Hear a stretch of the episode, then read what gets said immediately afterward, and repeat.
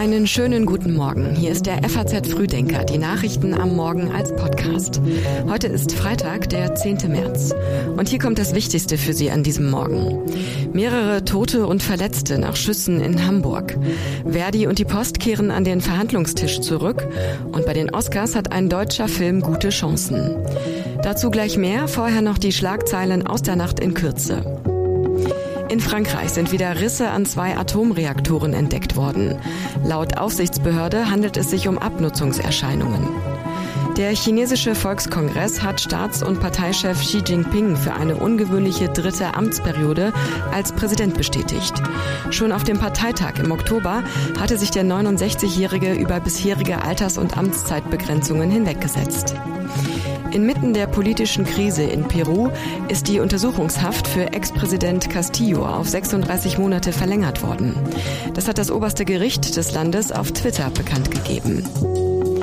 Die Texte für den Frühdenker-Newsletter hat Patrick Schleret geschrieben. Mein Name ist Johanna Horn. Schön, dass Sie dabei sind. In Hamburg sind gestern Abend mehrere Menschen erschossen und weitere seien schwer verletzt worden. Nach Angaben der Bild-Zeitung gebe es sieben Tote und mindestens acht Verletzte. Lara Bauch hat die Tat von ihrer Wohnung aus gesehen. Ich habe so gegen zehn vor neun mehrfach Schüsse vernommen. Die klangen so sehr metallisch, deswegen habe ich mich gewundert und aus dem Fenster geschaut. Und die Schüsse kamen immer wieder. Das waren ungefähr vier Schussperioden.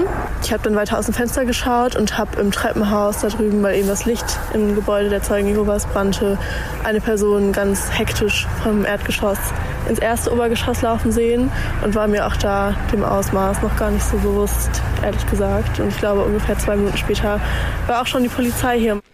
Einem Polizeisprecher zufolge gingen gegen 21 Uhr vermehrt Notrufe bei der Polizei und Feuerwehr ein. Die Beamten hätten kurz nach ihrem Eintreffen noch einen Schuss gehört. Im oberen Teil des Gebäudes hätten sie eine Person gefunden, die möglicherweise der Täter sei. Nach Angaben der Polizei ist die Tat in einem Zentrum der Zeugen Jehovas passiert. Die Toten haben alle Schussverletzungen, heißt es weiter. Die Hintergründe der Tat sind noch unklar. Sicherheitskreisen zufolge stuft die Polizei die Tat als Amoktat ein. Hinweise auf flüchtige Täter gibt es keine, so die Hamburger Polizei. Die Innenbehörde gab gestern Abend erst aber eine Warnmeldung heraus. Über eine amtliche Gefahrendurchsage der Behörde für Inneres in Hamburg war die Rede von einer extremen Gefahr.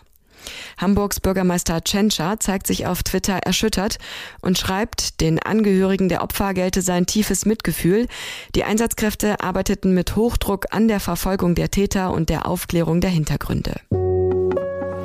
Der unbefristete Streik bei der Post ist erstmal vertagt. Fast 86 Prozent der Verdi-Mitglieder haben in der Urabstimmung für den Arbeitskampf gestimmt. Verhandlungsführerin Andrea Kocic sagt, Das ist ein sehr deutliches Votum und das ist ein super Ergebnis. Das hat den Arbeitgeber offensichtlich schon so sehr beeindruckt, dass der uns per Eilbrief eine Einladung zur Tarifverhandlung zugeschickt hat. Allerdings muss da natürlich auch ein deutlich verbessertes Angebot auf dem Tisch liegen und dann kommt wieder unsere Konzerntarifkommission Kommission bewertet das. Während der Zeit wollen wir jetzt nicht streiken, aber wenn die Verhandlungen beendet sind, entscheiden wir dann sofort, wie es weitergeht. Die Gewerkschaft Verdi und die Post kehren heute also erst einmal an den Verhandlungstisch zurück. Verdi fordert 15 Prozent mehr Geld für Briefträger und Paketboten und führt die hohe Arbeitsbelastung und die Inflation als Argumente an. Die Arbeitgeber lehnen die Forderung als nicht machbar ab und bieten deutlich weniger. Im Januar und Februar hatte es schon zeitlich befristete Warnstreiks gegeben. Millionen Sendungen verspäteten sich. Bei einem unbefristeten Streik würde sich das Problem deutlich verschärfen. Größere Arbeitskämpfe kommen bei der Deutschen Post nur selten vor. 2015 dauerte ein unbefristeter Streik vier Wochen. Davor hatte es mehrere Monate lang immer wieder Warnstreiks gegeben. Damals hatten Ausgründungen von Pakettochterfirmen mit schlechterer Bezahlung für Unmut gesorgt. Die Kosten bezifferte der Konzern damals auf 100 Millionen Euro.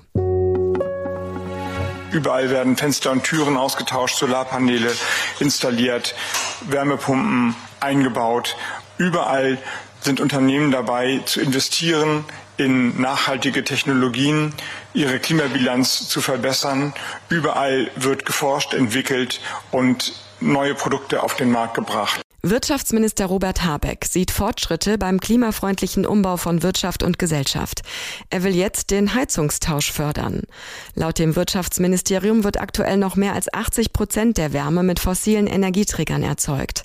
Das soll sich ändern. Ab nächstem Jahr soll jede neue eingebaute Heizung zu 65 Prozent mit erneuerbaren Energien betrieben werden. Das ist ein faktisches Verbot für Gas- und Ölheizungen. Es soll eine nach Einkommen gestaffelte Förderung für den Heizungstausch geben. Die Rede ist von einem milliardenschweren Programm. Bisher wird die Förderung einkommensunabhängig gewährt, aber so soll es nicht bleiben. Wenn man eine Villa für 10 Millionen saniert, kann man auch eine Wärmepumpe einbauen, sagt Habeck. Der Hauptgeschäftsführer des Zentralverbands Sanitärheizung Klima, Helmut Brahmann, sieht Habecks Pläne kritisch. Eine Klimawende gelinge eher nicht mit einem Fingerschnipsen am Kabinettstisch, sagt er. Wer sind die heißen Anwärter bei den Oscars? Für Hollywood und alle Filmfans ist die Nacht von Sonntag auf Montag wieder die wichtigste des Jahres. Und so gut wie dieses Mal standen die Chancen für einen deutschen Film noch nie. Im Westen nichts Neues könnte sogar bester Film werden. Und nicht nur in der Kategorie ist der Film von Edward Berger nominiert, sondern in acht weiteren. Ich habe ein Smoking. Ich habe mir ein Smoking machen lassen. Den ziehe ich an und ich werde die Manschettenknöpfe und die kaputte Uhr meines Vaters anziehen, weil der gestorben ist Ende letzten Jahres und dann ist er bei mir. Für den Fall der Fälle wird er vorbereitet sein. Man muss auch eine Rede schreiben. Ich möchte ja da nicht hingehen und dann plötzlich kriegen wir was und ich bin unvorbereitet. Das geht ja nicht. Man muss sich schon vorbereiten. Die Konkurrenz ist zwar groß, aber nur ein Film kommt auf mehr Nominierungen als im Westen nichts Neues, nämlich Everything Everywhere All at Once. Die schräge Science-Fiction-Komödie mit Wurstfingern und Paralleluniversen ist in elf Kategorien für den Oscar nominiert. Protagonistin ist eine chaotische Waschsalonbesitzerin, die zur Kampf Kampfmaschine wird. Als alter Hase geht Steven Spielberg ins Rennen. Zum zwölften Mal ist er als Produzent und zum neunten Mal als Regisseur nominiert. Mit seinem autobiografischen Werk The Fablemans hat er zum ersten Mal Chancen auf den Oscar für das Originaldrehbuch. Drei Trophäen hat er schon für Schindlers Liste und der Soldat James Ryan. Ist das Dublin-System tot? Italien ist nicht mehr bereit, Asylbewerber zurückzunehmen. Der Streit in der EU belastet die Verhandlungen über eine Reform des Asylrechts. Nach einem Treffen der EU-Innenminister hat Bundesinnenministerin Nancy Faeser gesagt, sie habe von Italien eingefordert, dass es sich wieder an geltendes Recht halte. Nur mit einer gemeinsamen Asylpolitik werden wir das in Europa gut schaffen und gut stemmen können. Wir werden selbstverständlich im Rahmen des Solidaritätsmechanismus Italien dabei auch unterstützen, jetzt die Geflüchteten, auch welche in Deutschland aufzunehmen. Ich kann nur dafür werben. Es kann nicht sein, dass wir nur darüber reden, ob die Grenzen rund um Europa hochgezogen werden, sondern es geht darum, ein gemeinsames Asylsystem zu haben mit einer gerechten Verteilung.